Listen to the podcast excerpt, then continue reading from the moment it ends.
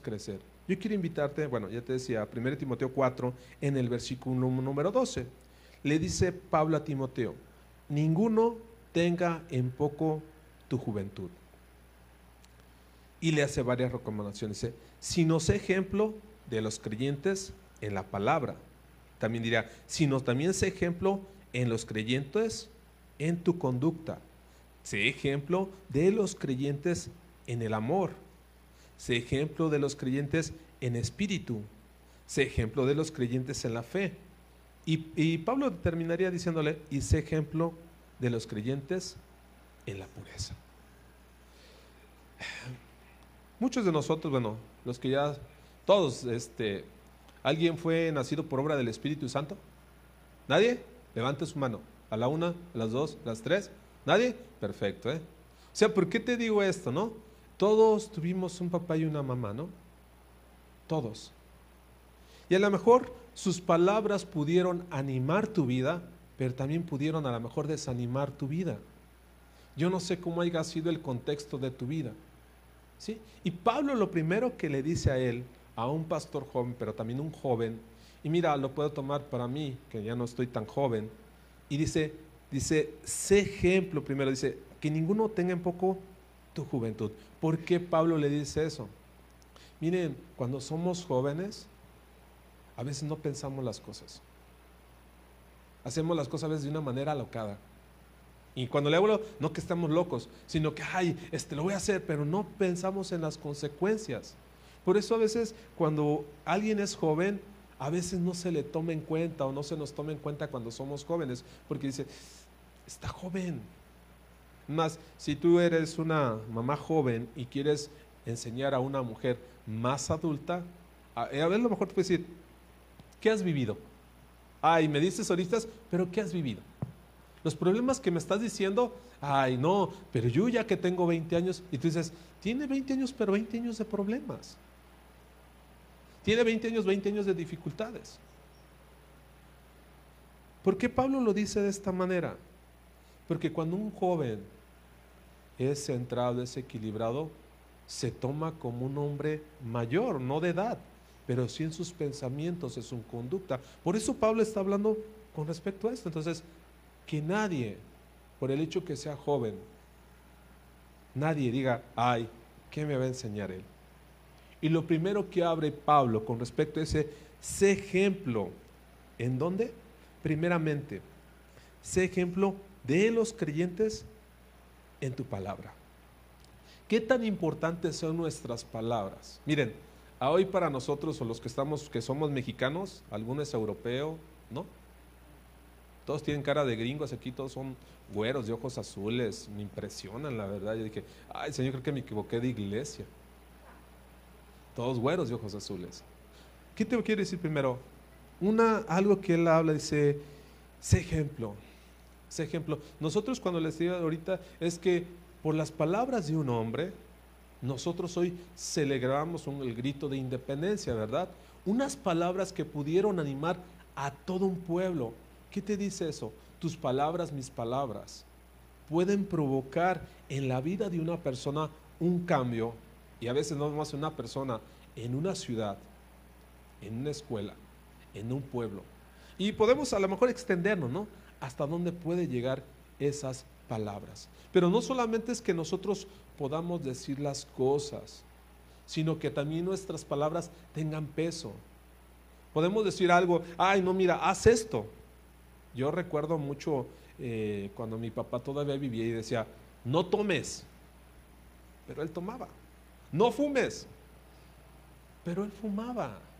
O sea, las palabras que él tenía no tenían un sustento. Y decía, ay, ¿por qué me dice, pero lo está haciendo? O sea, caíamos en ese tipo de situaciones. ¿Por qué te digo esto? Ahorita es que hay padres y que hay hijos. Ten cuidado con tus palabras, papá. Ten cuidado con tus palabras también, hijo. O sea, que tus palabras realmente tengan un peso y una fortaleza, porque eso va a provocar muchas consecuencias. Para esto yo quiero invitarte a, a Primera Timoteo, a Josué capítulo 22. Josué se está despidiendo del pueblo. Josué era un hombre que había conquistado, había ganado muchas batallas.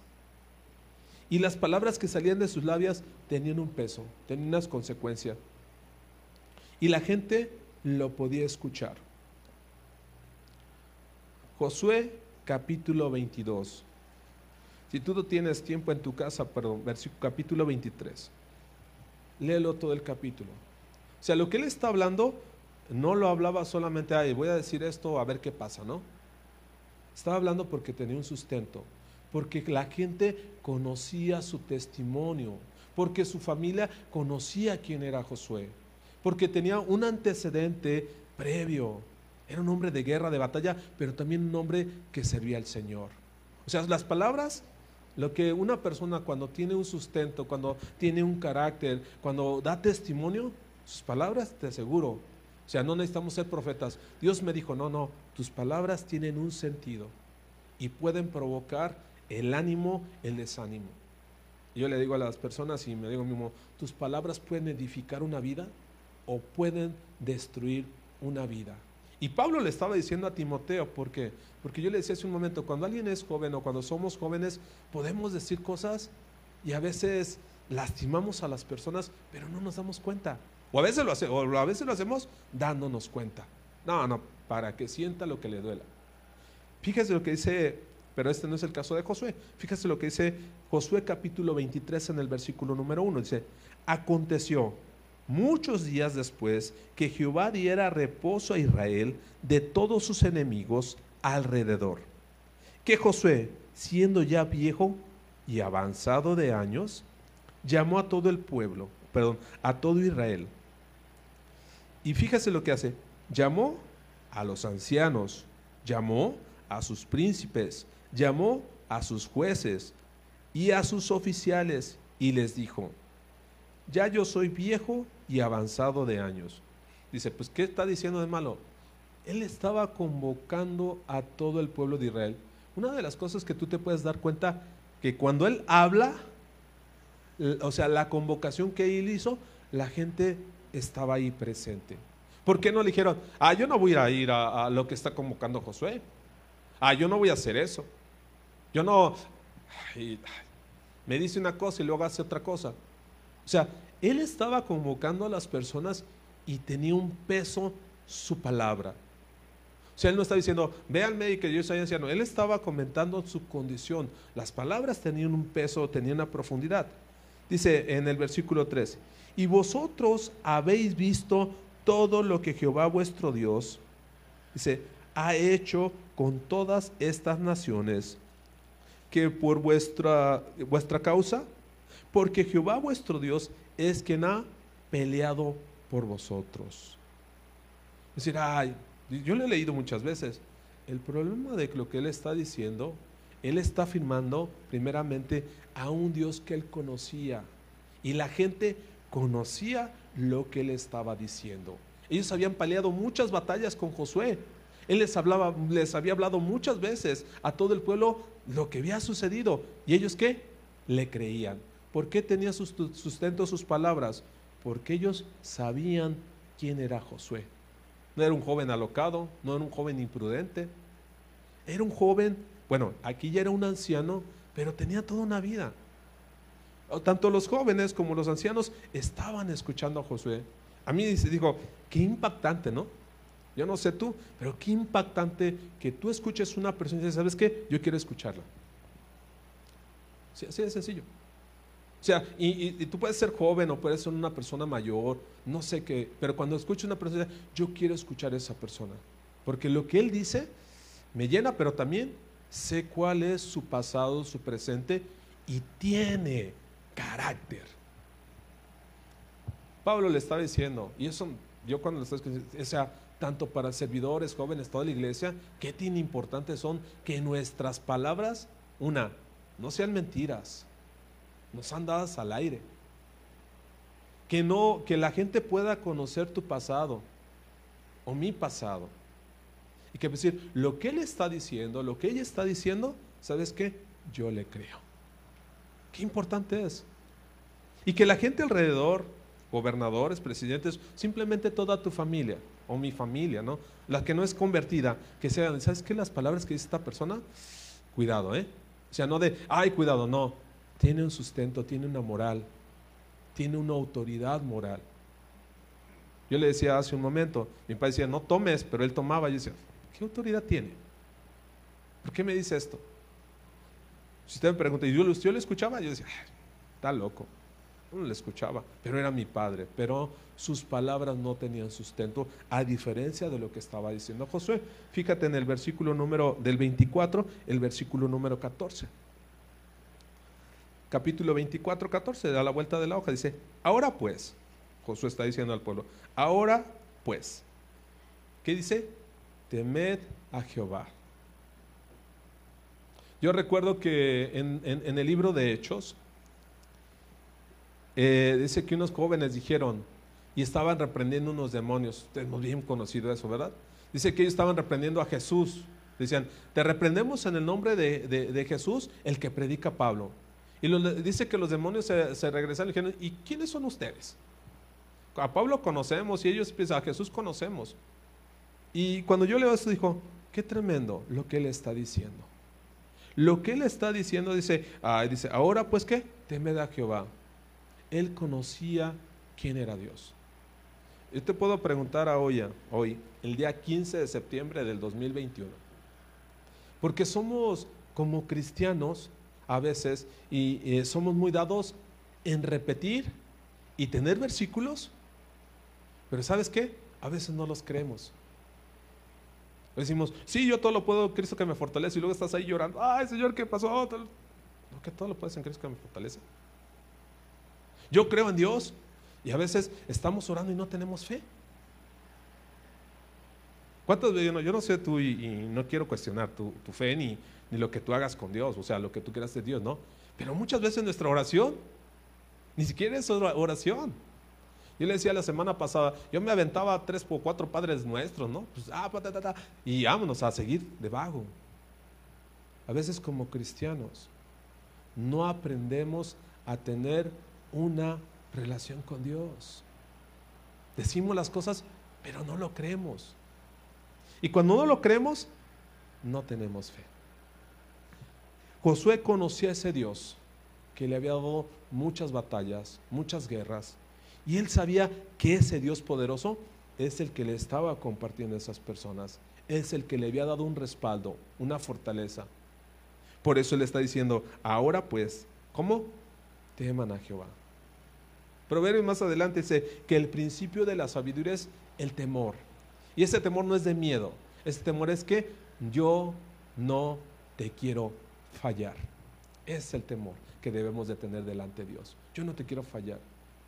Yo te pregunto hoy, tú como cristiano, yo como cristiano, ¿tú quieres fallarle a Dios? La respuesta es no. ¿Cómo son tus palabras? ¿Tus palabras tienen sustento? Yo recordaba la vida de los profetas cuando estaba checando. Digo, qué tremendo cuando el profeta decía, ay, decía una profecía. Y la gente no lo tomaba en cuenta. Pero su palabra, ¿qué crees? Tenía acción, tenía poder. La gente dice, ay, pues ya han pasado 400 años y no ha pasado nada. Y luego ya cuando pasaban las situaciones, ahora pídele al Señor que Dios tenga misericordia de nosotros. Tenían poder. Ahora, ese poder no se basaba solamente en lo que Dios les decía, sino también qué? En su testimonio, en lo que ellos habían aprendido y habían creído delante de Dios. Por eso es tan importante nuestras palabras. Fíjese lo que dice él más adelante. Dice, Ahora pues, temed a Jehová y servir con integridad y en verdad. Quitad entre vosotros los dioses a los cuales sirvieron vuestros padres al otro lado del Jordán y en Egipto y servir a Jehová. ¿Por qué le estaba hablando eso? Pues ya habían ganado la guerra, ya estaban en la tierra prometida. ¿Por qué Josué le estaba diciendo? Porque muchos a veces de lo que no le creemos al Señor está dentro de nuestro corazón. Hay cosas que no, o sea, que a la vista de mucha gente nadie lo ve, pero ahí está presente. Tú decides, yo decido. Sabes, eh, bueno, a veces muchos de nosotros como cristianos fracasamos. Hay un montón de cristianos fracasados. Y, y no tiene nada que ver, ay, pues es que voy a la iglesia y todo, pero ¿qué está pasando en mi vida? A veces el desorden, el vacío, a veces el no creerle a Dios. Pero vaya a la iglesia, una cosa que vengas a la iglesia, que leas la palabra de Dios, pero otra cosa es que tú le creas a Dios. Josué le creyó y sus palabras tenían poder, pero no solamente tenían poder, pudo ver en su vida conquistas, reinos destrozados, pero jamás se tomó de decir yo, yo lo hice. Él decía, temed a Jehová. Hay muchos dioses, los demás dioses yo no sé qué vayan a hacer en tu vida, pero este Dios hace cosas impresionantes en mi vida. Y toda la demás gente que lo estaba escuchando estaba atenta. Dice el versículo número 15. Y él les dice, y si mal les parece servir a Jehová, o sea, si no quieren servir a Dios, o sea, no, nos dijo, yo les obligo, yo les digo que ustedes sirvan al Señor, yo les, eh, les incito que sirvan al Señor. Él decía, ya conocen lo que Dios ha hecho en mi vida, en tu vida, ya vieron las guerras que se ha ganado, ya vieron a Dios, pero yo no los obligo. ¿Sabes que en la iglesia a nadie se le obliga nada? Cada quien decide. Pero igual cada quien decide tener una vida de éxito en Cristo, y no estoy hablando de, algo fanático, o cada quien decide tener una vida de esclavitud y humillación. Él estaba diciendo, si mal les parece, si no quieren servir al Señor a pesar de que han vivido y han tenido una experiencia, dice más adelante, dice, y si mal les parece, dice, dice, o servir al Señor, a Jehová, escoges hoy a quién serviréis. Si a los dioses a quienes sirvieron vuestros padres, o cuando estuvieron al otro lado del río, o decía, esos dioses te tenían esclavizado. Yo a veces digo, ¿cómo un cristiano puede vivir esclavizado? Suena bien ilógico, ¿verdad? Pues voy a la iglesia, pero un cristiano esclavizado. Claro que sí lo hay, mi hermano. Hay cristianos esclavizados que vienen a la iglesia, pero no le han creído al Señor. Y dicen, ¿sabes qué, Señor? Yo te entrego mi vida. Ya quiero dejar de estar jugando. Ya mi paquetote, mis problemas, mis situaciones te los quiero entregar a ti. Yo quiero ser libre. Así de sencillo. Regresamos. Las palabras que él está diciendo tienen poder y tienen autoridad porque las vivió. Pero le dice, yo no les obligo, yo no les digo que lo hagan. Cada uno de ustedes tiene que decidir. Fíjese lo que sigue más adelante. Eh, dice, pero yo y mi casa serviremos a Jehová. Tú decides a quién vas a servir. Si tú quieres servir al Señor, o sea, o quieres servir al Dios que te libera, al Dios que te da vida, al Dios que te da libertad. Cuando yo estaba checando eso, había un ejemplo en la mañana, estaba platicando con una persona. Y ella me estaba platicando de uno, de, su hermano, su hermano es creyente. Dice, dice, hermano, ore por favor por él, porque está en muchos problemas, muchas situaciones. Satanás lo tiene agarrado. Y cuando me platicaba su vida, le decía, su hermano lo que necesita es perdonar. Así de sencillo, perdonar y seguir su vida adelante. Ahora, ¿qué tiene que ver con lo que estamos pasando y con lo que estamos checando?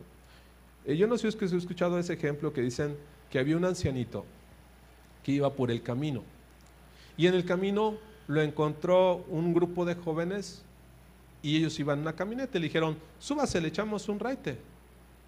Sé que el ancianito iba en la camioneta y el, lo que traía de carga en la espalda no lo soltó, sino se fue todo el camino cargando su carga. Muchos cristianos están en esta situación. Ya son salvos, pero no son libres. Siguen llevando sus cargas, sus situaciones, porque no le creyeron quién? A Dios. Josué le estaba diciendo, ¿qué vas a decidir tú?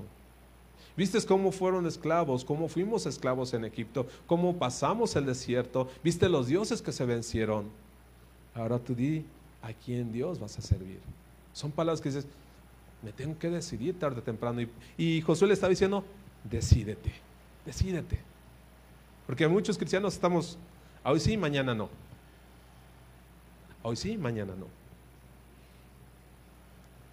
Pero cuando vienen las situaciones difíciles o vienen los fracasos, ahora, sí. Ahora sí. Ahora sí. Sí. Entonces, palabra, nuestras palabras tienen sustento, pero nuestras palabras tienen sustentos, pero tienen que estar este, respaldadas por un buen testimonio. Así de sencillo. Y puedes mover, Josué llevó a la victoria a través de Dios a toda una nación, a conquistar la tierra prometida. A lo mejor dices, ay hermano, ¿y yo? Tú puedes llevar a tu familia, puedes llevar a tu esposa, a tus hijos, a conquistar una tierra prometida. ¿Depende de Dios? No. Mucho de nuestra parte depende de nosotros mismos.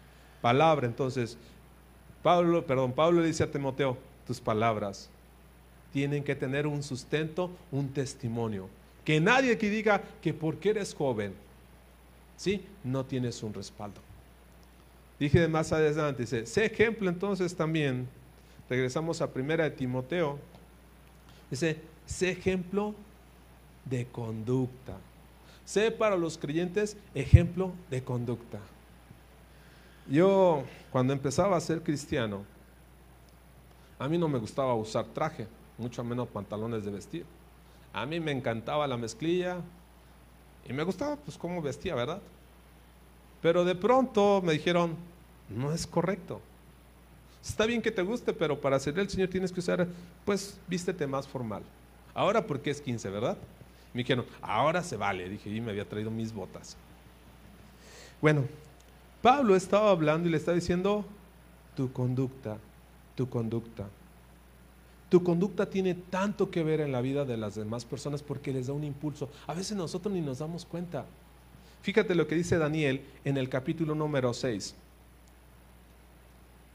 Daniel capítulo 6 en el versículo número 1, ya lo tienes. Ve la conducta de unos jóvenes. Daniel 6.1.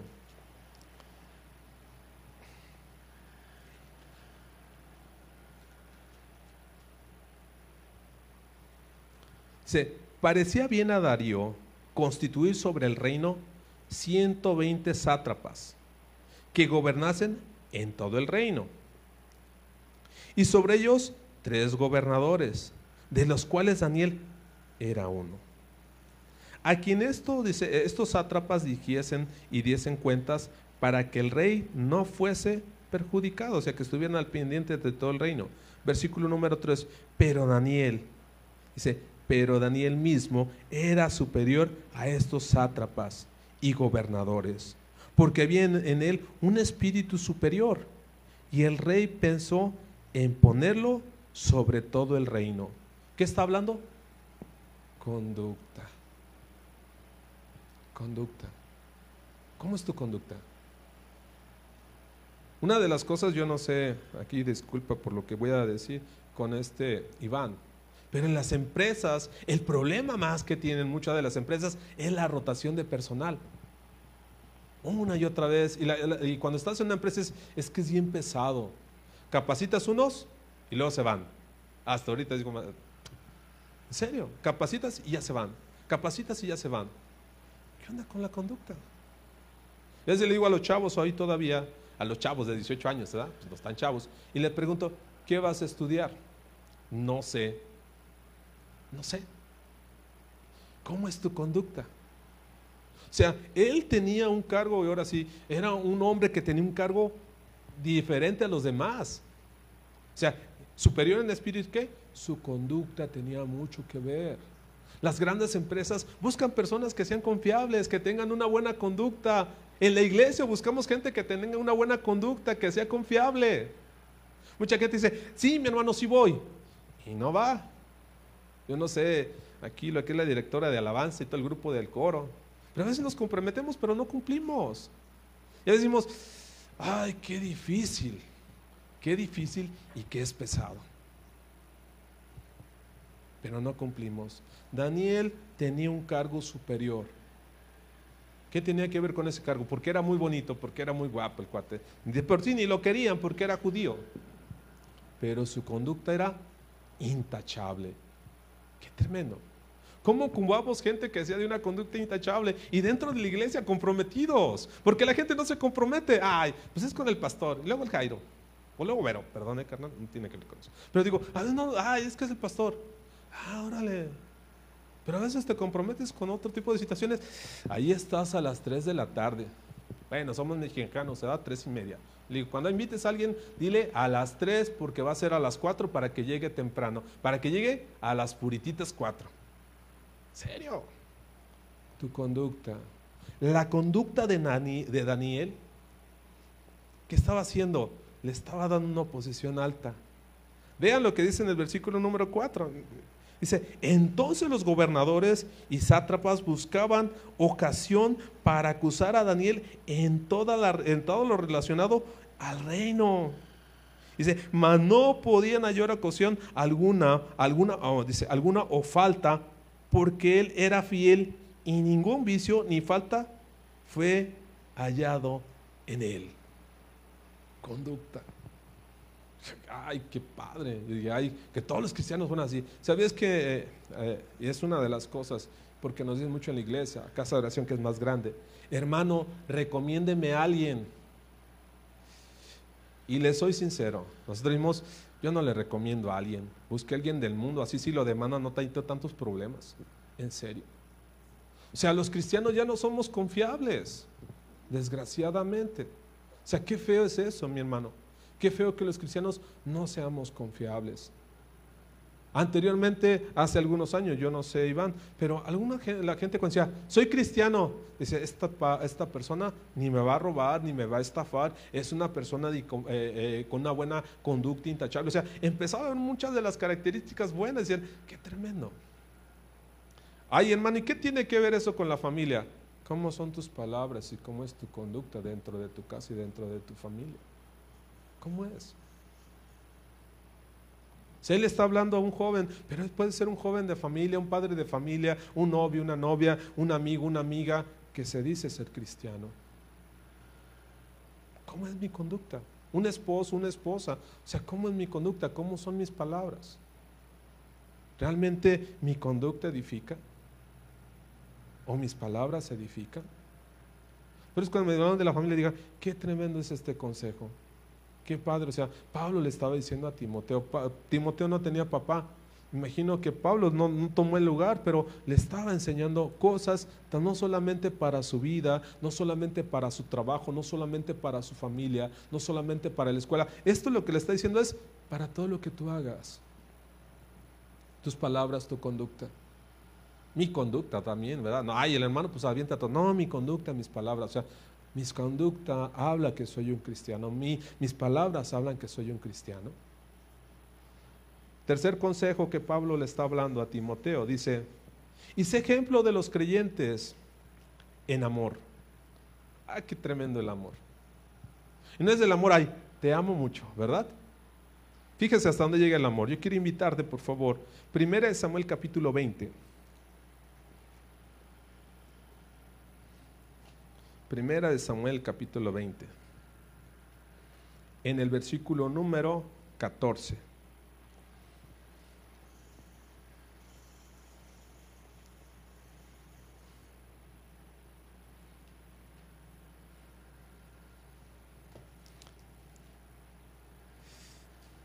Ya voy llegando, ¿eh, mi hermanas? Que ustedes tienen su compu Biblia y yo todavía son de las tablas de Moisés. Primera Samuel capítulo 20 en el versículo número 14, ve la amistad de dos amigos. Dice, y si yo viera, hay un contexto, pero lo vamos a hacer más rápido. Dice, y si yo viera, harás conmigo misericordia de Jehová. Es una relación entre Jonathan y David. uno era ungido para rey y el otro era el hijo del rey. Fíjese lo que pasa, dice, para que no muriera, dice, no apartará tu misericordia de mi, de mi casa para siempre. Cuando Jehová haya cortado uno por uno los enemigos de David de la tierra. No dejes que el nombre de Jonatán sea quitado de la casa de David. Dice versículo 16. Así hizo, dice, así hizo Jonatán pacto con la casa de David, diciendo, requiera lo que dice, requiera lo, lo, lo que Jehová de la mano de los enemigos de David. Jonatán hizo jurar a David otra vez, porque le amaba, pues le amaba como a sí mismo. ¿Sabías que a veces nosotros en cuestión del amor somos condicionales, siendo cristianos? Pues sí amo a él, pero ella no. Me la llevo bien con ella, pero con él no. ¿Por qué habla acerca del amor? Saúl quería matar a David. Sea, ay hermano, eso ya lo sé. Si tú te das cuenta, el amor que tenía Jonatán con David no estaba sujeto, una, ni que era el hijo del rey, ni tampoco que el papá quería matarlo. Era un amor puro, mi hermano. ¿Cómo todos nosotros como cristianos necesitamos tener un buen amor, una buena relación? ¿Sí? A veces se dan relaciones dentro del área de la iglesia. A veces la gente, ay, es que ya no me habló. ¿Y? O sea, tu amor, o sea, la relación que tienes con esa persona de amistad es pura y sana o es condicional. Ay, es que, ay, mi hermano, es que ya no me habló, ya no me saludó. Él lo quería matar, o sea, su papá quería matar a su amigo y su amor era incondicional. Jonathan no traicionó ni a, ni a David, tampoco traicionó a su papá, pero cuidó la relación que tenía con ellos. ¿Cómo son tus relaciones dentro de la iglesia? Mira, decimos que la iglesia somos una gran familia, ¿verdad? ¿Tú lo crees? ¿Ahora lo vives? Es diferente. Yo sí lo creo. ¿Lo vives? con todas las demás personas? ¿Por qué? Porque hay muchas personas a veces que necesitan de ese amor. Si somos una iglesia, algunos que están vacíos, pues tú le das parte de ese amor, de una buena relación, te la llevas bien con ellos y ¿qué va a pasar? Los vas a restaurar. ¿Cuántos de nosotros no ocupamos? Yo le digo a veces al Jairo, ¿no? Dame un abrazo. ¿Por qué? Porque lo ocupo. Y no, ay, no, no, pues es que él es el pastor. No, mis hermanos, tener un amor para los demás o sea, no está condicionado. Así de sencillo. Jonatán entendió ese amor hacia David, David entendió ese amor a Jonatán. So eran buenos amigos, buenos compañeros, se amaban. A pesar de, David no le dijo, no, yo no te quiero amar, o sea, yo no quiero ser tu amigo, porque tu papá me quiere matar. Imagina, él tenía una razón. Y pudo haber dicho, dicho este, este Jonatán a, David, y yo quiero amarte, porque sabes que yo no quiero ser tu amigo, ¿por qué? Porque tú vas a ser el rey. Ya Dios te ungió. Qué tremendo es cuando el amor de Dios surge en nuestras vidas. ¿Sabes cómo necesitamos tanto amor? Y la gente, hermano, ore para que yo, para que Dios me dé más amor. Yo le digo, no puedo orar por usted. Ay, el hermano es bien egoísta. No, porque Dios ya te lo dio. Así de sencillo. ¿Qué tienes que hacerlo? Ejercerlo. ¿Sí? Dios siempre habla acerca de bienes, habla acerca de dones. Y los dones, ya te dio el don, ya te dio el talento, ya te dio el amor. Si quieres tener más amor, necesitas perdonar más a la gente que te ofende. Si no, eres un egoísta. Vas a ser como aquel que se le entregaron los dones y los talentos y dijo, yo lo entierro. Si no quieres amar a nadie, vas a enterrar y te vas a quedar egoísta. Así de sencillo. El amor es algo que se ejerce todos los días. En serio. Y a lo mejor tú que estás casado, pues lo puedes ejercer con tu esposa, pero con tus hijos, con tus compañeros de trabajo. Porque eh, una de las cosas que yo quiero recordarle, que le está diciendo Timoteo, perdón, Pablo a Timoteo, sé ejemplo de los creyentes. Qué tremendo. Ya, ya soy cristiano. Ah, sé ejemplo de la gente que es creyente, de la gente que va a la iglesia, de la gente, yo le soy sincero, ¿no? A veces no nos damos cuenta pero a veces algún hermano necesita un abrazo, mi hermano, una palabra de aliento. Aquí vean que es el líder de los jóvenes. Yo no sé cómo jóvenes, pero yo no sé si algún joven diga, tenga algo, ¿sabes qué? Ay, sabes que necesito platicar. Igual necesito un abrazo, necesito que alguien me ministre. Sin el mal amor que hay en el mundo. ¿Cuál es el mal amor del mundo? Empieza a tener a platicar con alguien, ya quiere algo. O a veces quiere destruir tu vida. ¿Cuántas vidas hemos visto destruidas en, la vida de jóvenes? Por hombres que no tienen piedad. Y mujeres que no tienen piedad y amigos que no tienen piedad. ¿Has escuchado de homicidios? ¿O suicidios? Pero era su amigo, era su padre, eran quien más amaba, entonces no era su amigo. Qué tremendo. Qué tan importante es tener un amor sano en Dios, que puedo confiar en Él. Es una persona de una buena conducta. Sus palabras cuando platica me llenan. 4 dice eh, Pablo, le dice a Timoteo, sé dice, sé ejemplo de los creyentes en espíritu. Ay, qué tremendo, en espíritu. ¿Cuál espíritu? Espíritu Santo. No, vamos a ver cómo nuestra forma de ser. A veces como dice, ¿no? Estoy escuchado cuando la gente dice, todo lo puede Cristo que me fortalece. Y ni metes, pues si eso es que es Cristo, pues dile que el Espíritu Santo te eche una mano. Te está durmiendo, mano. Fíjese, vamos a Génesis capítulo 4, 41, 33. Cómo una persona que está lleno de Dios, y no, cuando dice la palabra, dice, sé lleno todo del Espíritu Santo, es bien lindo. Pero cuando tú estás lleno, cuando tienes un espíritu afable, no es ahí, pum, ahí todos los días que te levantes y dices, ay, me levanté con un... No, a veces no. Génesis 41, versículo 33, perdón.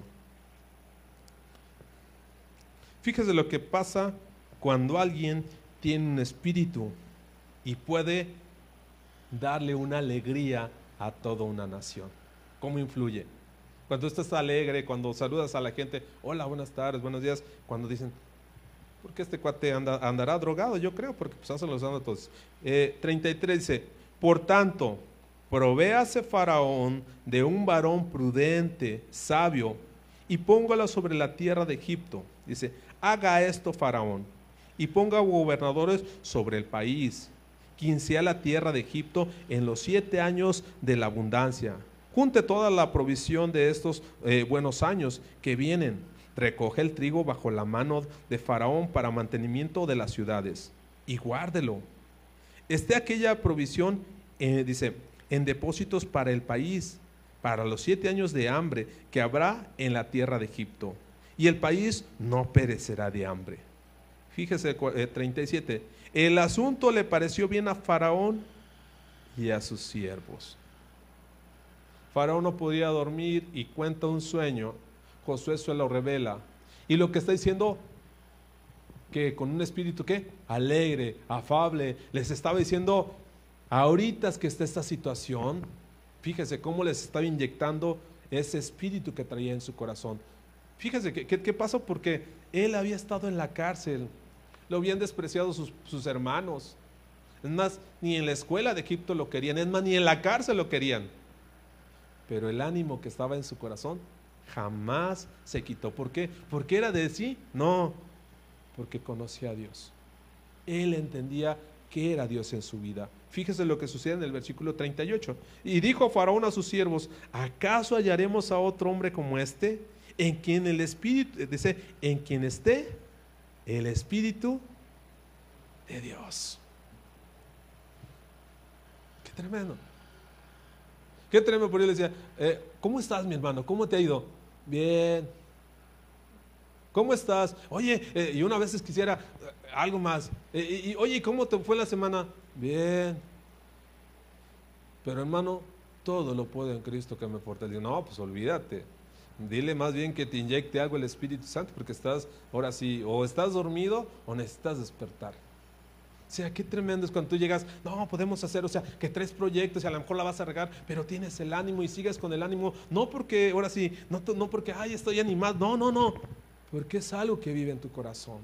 Era un joven que estaba animando a un faraón grande, viejo, a toda una nación. Yo les preguntaría a ustedes, jóvenes, ¿cómo necesitamos la juventud dentro de la iglesia? Que inyectaran ese ánimo, esa pasión. Nada, Iván se está durmiendo, imagínense. O sea, ¿cómo, o sea, ¿cómo necesitamos? ¿Por qué? Porque necesitamos jóvenes que, que emprendan, que vean ministerio. Ustedes son el futuro de la iglesia de Tequila. Nosotros ya vamos para afuera. Nada, ahí si se puede, pues cuando salgan mis cenizas, por lo menos expanden ahí en el, ahí en el jardín. Serio, o sea, ustedes, pero imagínense, ustedes no tienen esa, ese deseo, esa, esas ganas de seguir adelante. Pues el día de mañana la iglesia de Tequila va a desaparecer.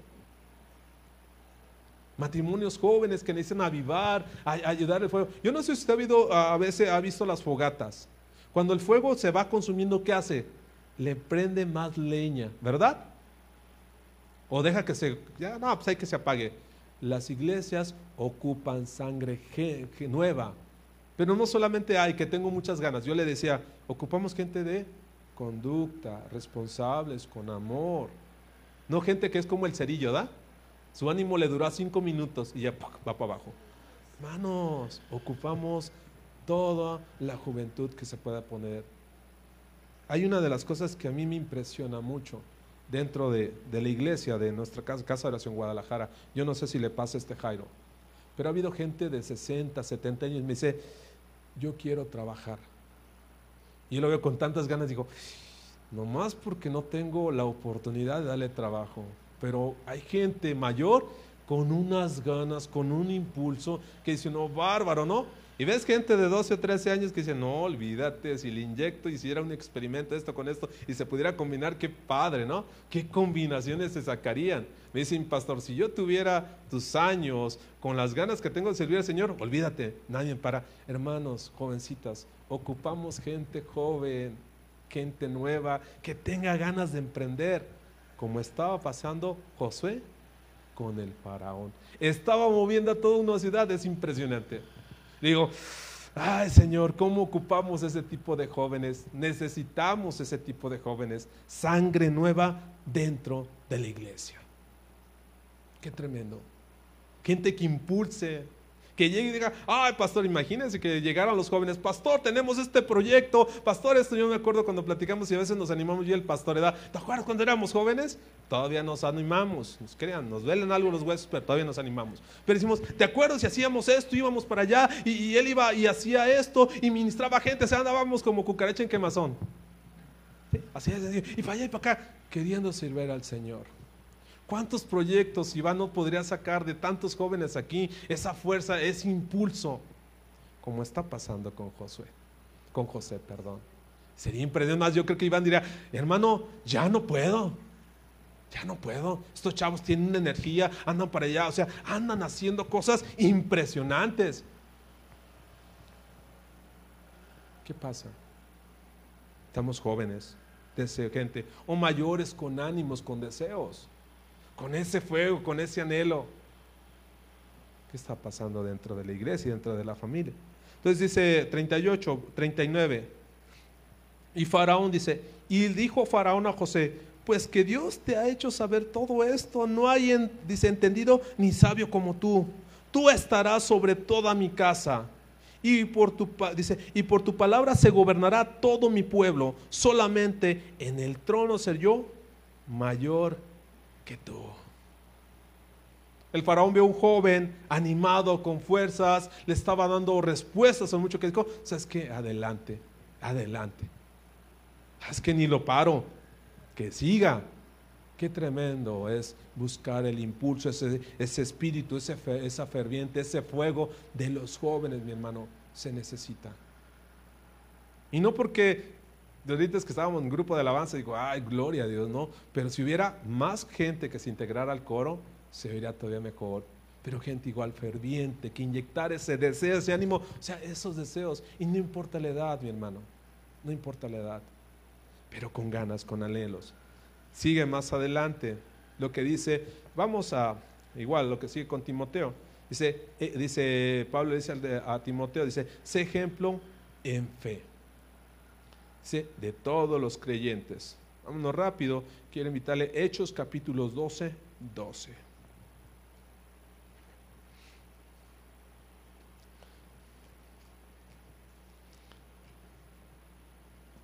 En Hechos capítulo 12, a Pedro lo habían aprendido, estaba en la cárcel. Y vean lo que sucede después de que está prendido. La gente estaba a, este, orando por la vida de Pedro. Dice el versículo número 16 Dice, por lo cual levantó las manos, dice, caídas y las rodillas. ¿Sí? Dice, para, dice, de las rodillas paralizadas. Y empieza a ver una situación que está sucediendo porque se abren las puertas. Y quiero invitarte hasta el versículo número... Estamos en el 12. Ah, perdón, es que no me daba, estoy en Hebreos, perdón, discúlpame. Que con qué razón dije, no me da el versículo. Hechos capítulo 12, versículo número 12. Dije, ¿por qué no me da? Perdón, no, nomás me equivoqué del libro. Hechos 12, 12. Y haciendo considerado, eh, considerado esto, llegó a la casa de María, la madre de Juan, el que tenía por sobrenombre Marcos, donde muchos estaban reunidos, ¿qué? Orando. Pedro había sido arrestado, estaba en la cárcel. ¿Y qué estaba pasando con Pedro? La gente estaba orando. Si tú te vas atrás, dice que las puertas se abrieron. Eh, eh, Pedro estaba ahora así, era un cristiano y estaba bien amarrado. Dice que estaba amarrado de las manos, de todo estaba bien amarrado. Dice que un ángel dijo, salte rápido. ¿Qué estaba pasando con Pedro? La fe. ¿Cómo estas personas estaban orando por Pedro? Toda esa fe que él tenía y que había creído a través de Jesucristo, las había inyectado en ellos. Ellos estaban ferviente orando por Pedro. Y podemos hablar acerca de los amigos de Daniel en el, foso de fuego. Qué tremendo. Orando diciendo, Señor, si miren, si Dios nos quiere llevar, gloria a Dios. Pero si Dios nos quiere rescatar, gloria a Dios. Qué tremendo. Una fe impresionante. Esa fe necesitamos que impregne el corazón de cada uno de ustedes. Yo le decía hace un momento, qué tremendo es orar. Pero muchos hemos dejado de orar. Ay, sí, Señor, gracias a Dios por esta noche. ya, que pasó buena noche. No, y así como que si Dios te quería hablar algo, no, pues ya le acordaste. Ya, ya, no, no, no, ya, Señor. Qué tremendo es poder ver el poder de Dios en tu vida.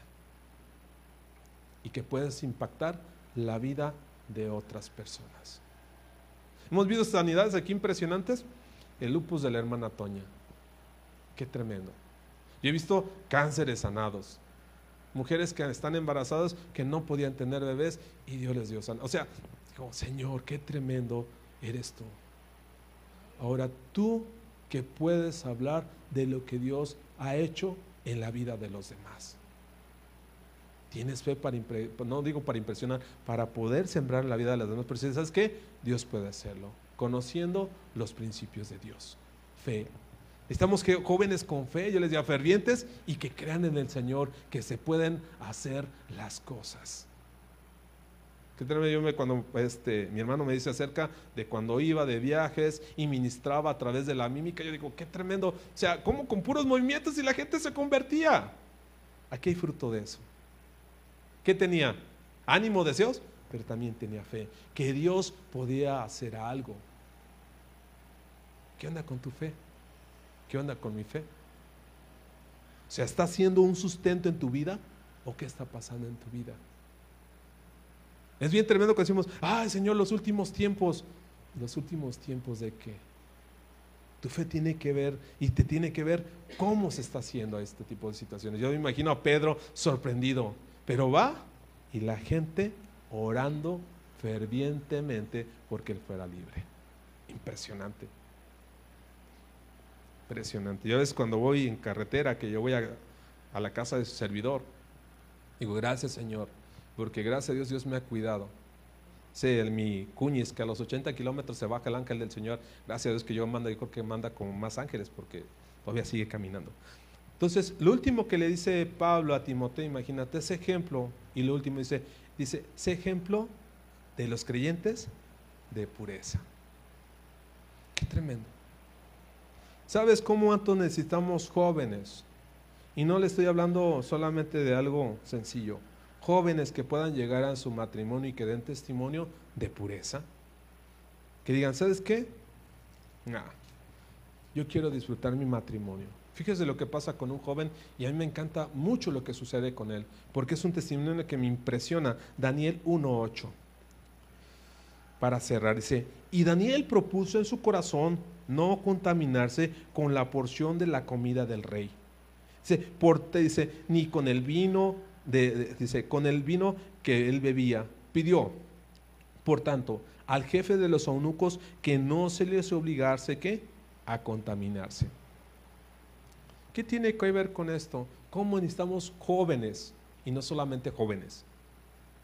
Adultos, matrimonios, sin que se contaminen dentro de la iglesia que sean ejemplo de otros matrimonios, que vean que realmente la vida cristiana, que el hombre cristiano, que el joven cristiano es completamente diferente, que las chavitas de allá afuera que no conocen a Cristo dicen, ese chavito vale la pena, es íntegro, esa chavita vale la pena, o que digan los matrimonios, ¿sabes qué? Yo quiero ser como ellos, porque su matrimonio es íntegro, es limpio, es puro. Qué tremendo. ¿Cómo necesitamos eso?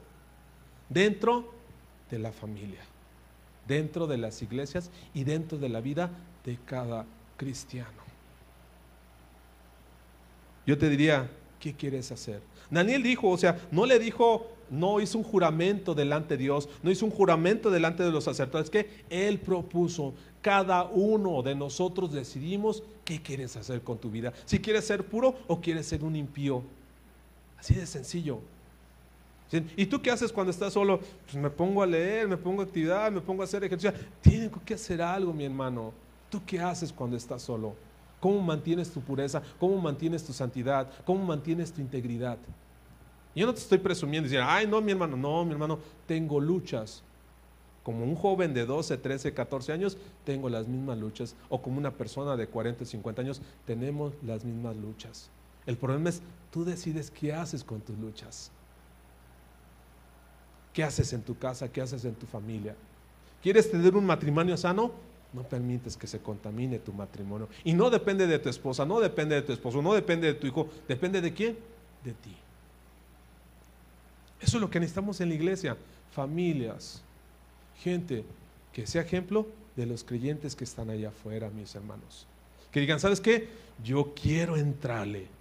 ¿Por qué? Porque veo a esa persona que es de testimonio. Pablo le estaba diciendo a Timoteo, ten cuidado con lo que estás haciendo en tu vida. ¿Cómo va a crecer la iglesia? Fíjese más adelante, yo quiero invitarte por favor de regreso para terminar. Primera Timoteo capítulo 4, dijimos, versículo número 1. Perdón, estábamos en el 12, versículo 13. Fíjese lo que le dice Pablo. Entre tanto que voy, o sea, él está mandando una carta. Entre tanto que voy, ¿qué? Ocúpate de estos seis puntos en tu vida. Dice más adelante. Dice, ocúpate, una, en la lectura, la exhortación y la enseñanza. Dice, dice, no descuides el don que hay en ti.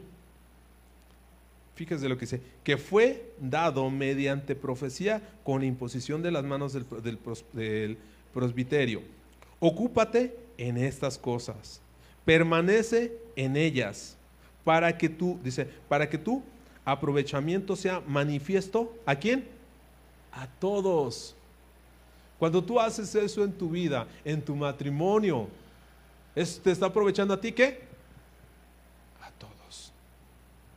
Qué impactante es. Fíjese con qué termina. Ten cuidado de qué? De ti mismo. Y de la doctrina. Persiste en ello, pues haciendo todo esto, te salvarás a ti mismo y a los que te oyen. Está qué impresionante. Ahora que estamos checando con respecto acerca de la familia. Ahora sí, me encanta cuando Dios habla acerca, y hablamos ayer, de la, bueno, la semana pasada de la separación. ¿De dónde eres tú? ¿De los de Cristo o de los del mundo. Y yo puedo decir, no, pues yo soy de Cristo. ¿Qué onda con tu palabra? ¿Qué onda con tu, con tu, con tu vida, con tu moralidad, con tu pureza? ¿Qué onda con todos los puntos que Pablo le estaba diciendo a Timoteo? ¿Qué está pasando? Y no le estoy diciendo, ay hermano, pues me cuesta trabajo. Yo le puedo decir, a todos nos cuesta trabajo. El problema no es iniciar. El problema es que permanecer. Párense un momentito, por favor, para terminar. Yo no quiero acusarle, ¿eh? porque yo estoy padre, yo como le diría, yo soy parte de lo mismo que está sucediendo aquí. Vamos a orar por los celotes. Ah, pues, ¿Sí? Hermanos, pues, eh, miren, eh, qué tremendo es cuando la familia, cuando tú como persona, en tu familia, como joven, en la posición en la que tú estés. Qué tremendo es cuando ¿sabes qué, Señor? Yo quiero ser íntegro. O sea, yo no le quiero fallar a mi esposa, yo no te quiero fallar a ti. Pero si yo no te fallo a ti, no le voy a fallar a mi esposa. Yo no sé cómo te digan en, tu casa y digan, ay, ya deja de decir mentiras, ¿no? Y no te estoy acusando a nadie, ¿ve? Ya deja de, decir mentiras. ¿Cómo contestar con tu espíritu? O sea, puedes impactar la vida de los demás. O sea, que la gente voltee y diga, ahora, cierra esos ojos un momento.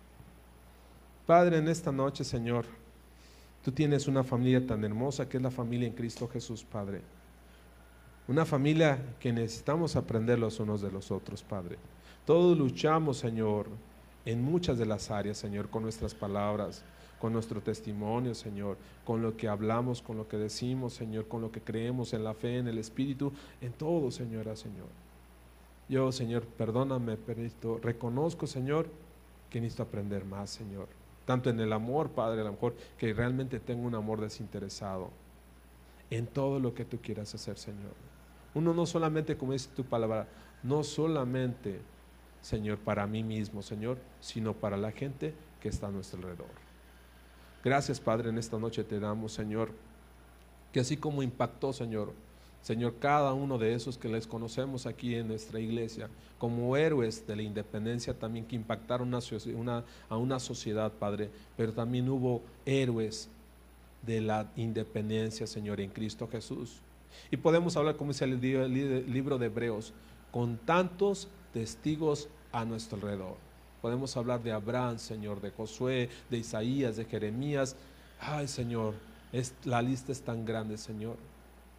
Pero nos dan ejemplo, Señor, que ellos creyeron y caminaron a tu lado, como dice Enoch, que caminó al lado de Dios. Padre, muchas gracias en esta noche, Señor. Nos ponemos en tus manos, Señor. Gracias por la familia que nos has dado, Señor. La familia en la sangre, la familia en Cristo, Señor. Gracias, Señor. Gracias por todo lo que nos has dado, Señor. Síguenos ministrando, Señor. Síguenos enseñando. Queremos em, seguir caminando a tu lado, Padre. Gracias en el nombre de Cristo Jesús.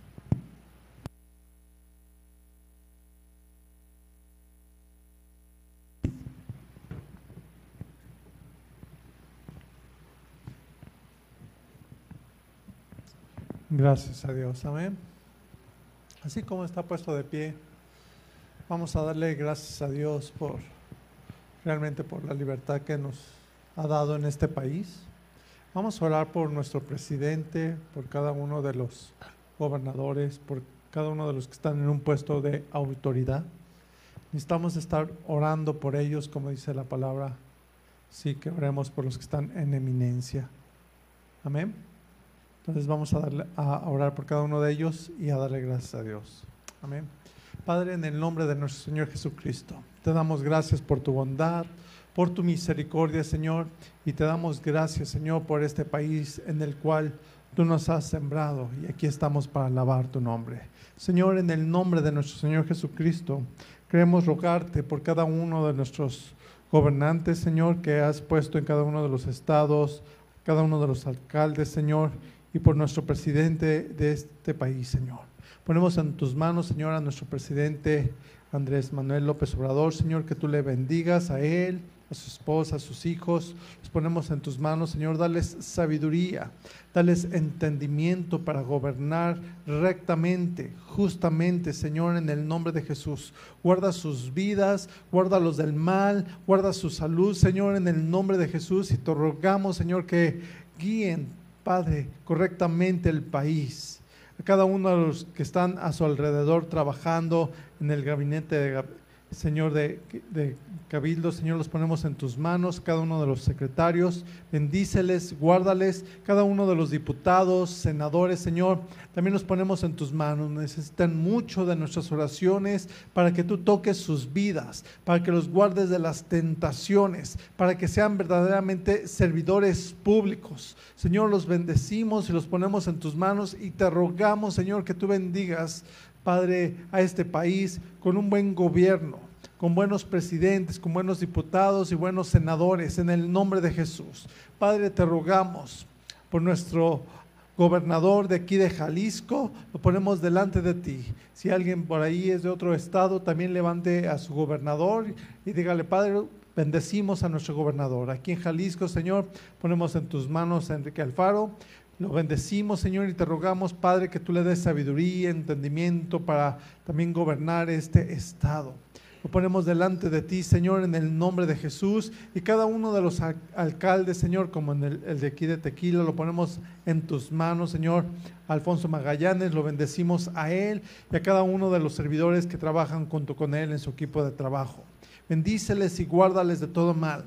Aquellos, Señor, que, que trabajan también en, los juzgados, Señor, los ponemos en tus manos, Señor, que tú le des sabiduría y rectitud a los jueces, Señor, para que puedan trabajar justamente, Señor, en cada uno de los juicios que hacen. Nos ponemos en tus manos, Señor, a nuestros policías, a la Guardia Nacional, los ponemos también delante de ti, que tú les guardes de todo mal, que los guardes de las tentaciones y del soborno, Señor, en el nombre de Jesús. Concédenos, Señor, vivir quieta y reposadamente, Señor.